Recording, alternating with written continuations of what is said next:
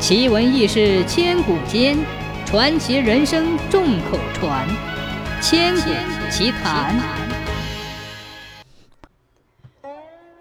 秀州城西三十里有一个小镇，镇上有两个恶霸，平日里欺行霸市，无恶不作。有一天，两个人在镇外山林中触怒了一只吐纳妖丹修炼的狐妖。狐妖愤怒之下，追到城门口，将逃回的两个恶霸当众吞入腹中。围观的百姓见到此景，惊恐万分，四散奔逃。狐妖见到四散的百姓，打了个响鼻，忽然起了一个恶作剧的念头，于是便趴在镇外的一个小山丘上。接下来的几天，每到人多的时候，狐妖便冲下山丘来吓唬众人。而后便笑哈哈的回去，继续趴着。虽然他从未真的伤害过人，但百姓还是非常害怕。于是这一天，镇长请来一位道士，欲将其驱逐。道长随镇长来到狐妖栖息的山丘，见到狐妖之后，道士既喜又惊。喜的是，这只妖狐竟然是罕见的金狐，只要将其妖丹和妖体炼化。定能让他的法力成倍的增长。惊的是，这只狐妖的妖力不俗，想要将其降服，只怕要费一番手脚。道士惊喜过后，心中已有了决定，无论如何都要将这只狐妖擒下。随后，他吩咐众人退后，自己将法器、符咒尽数取出，然后以雷霆万钧之势向狐妖突然发起攻击。狐妖与斗士缠斗了数个回合，已然知晓了道士的想法，心中的怒火也是喷薄欲出。就在一狐一道僵持不下的时候，从远处又飞奔过来一个道士。之前的道士见到来人，飞身闪开。这时，后来的道士站到了狐妖和先前的道士之间。后来的道士站定之后，正气凛然地对先前的道士说。师弟，你应该感知得到，此地并无血气，显然这狐妖并未杀人。万物都有灵，修行不容易，为何不将他劝走，反而苦苦相逼呀？师弟冷笑一声，说道：“哟，原来是大师兄啊！这么多年，你还是这副道貌岸然的虚伪样。别人或许不了解你，我可是对你一清二楚。”你若不是想要将这金狐据为己有，然后炼化其妖力，会有这么慈悲？师兄怒道：“师弟，当着众人的面，你竟敢如此对大师兄说话，还要不要体面了？”师弟面色一凝，说道：“体面？你若在乎体面，就别跟我争夺这只金狐。”师兄说：“我为大师兄，既然我看中了，你作为师弟，就应该拱手奉上。”如今你竟然在此胡搅蛮缠，当真不知道羞耻！师弟被大师兄这么一骂，心中的怒火再也压不住了。他骂道：“少废话！我从来就没认过你这个狗屁的大师兄。今天你想要这金壶，除非当场杀了我。既然今日撞上了，索性我就新账旧账一起跟你算算。”说完，提剑便向大师兄斩去。大师兄见师弟情绪失控，向自己砍来，同样暴怒。于是师兄弟就这样打了起来。两人各施手段，越打火气越大。到后来，两人竟然开始用起道法攻击。狐妖见两个道士一言不合便打了起来，心中觉得有趣儿，不仅没有趁机跑掉，反而悠哉悠哉地退到一旁看起热闹来。围观的众人因为恐惧瘫倒在地，也没能逃离现场。这时，师兄弟两人同时大喊一声：“五雷正法！”于是就见数十道天雷轰然劈下。他们两人各有防御手段，可是那些百姓却遭了殃，纷纷惨叫一声，显然是受了重伤。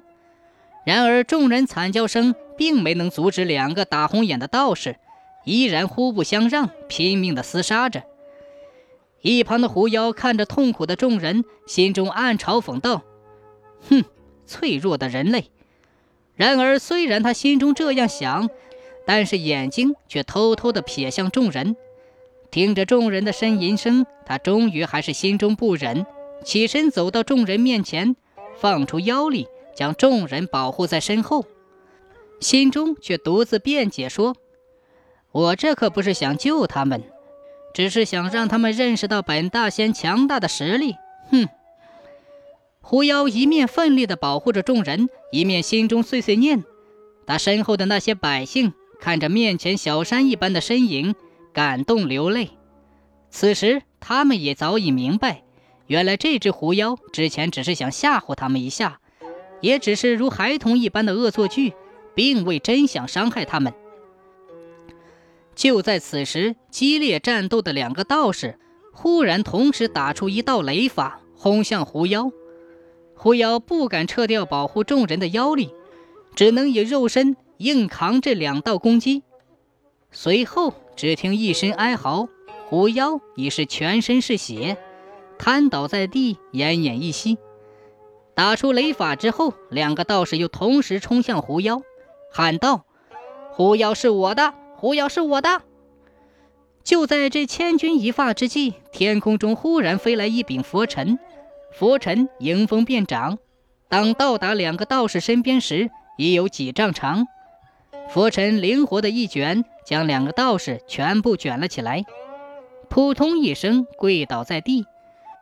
随后就见一位巍然的道者飘然落下，赫然是那庙中供奉的张天师。张天师落地之后，一道金光指向妖狐。随后，只见妖狐伤势以肉眼可见的速度恢复。张天师救治狐妖之后，转头看向两个道士，说道：“你二人非我龙虎山正统，但也属龙虎山一脉。身为道门弟子，不思救济苍生，反而在这同门相残，戕害无辜，当真罪不容赦。”而后，两道符咒打出，那两个道士如遭雷劈。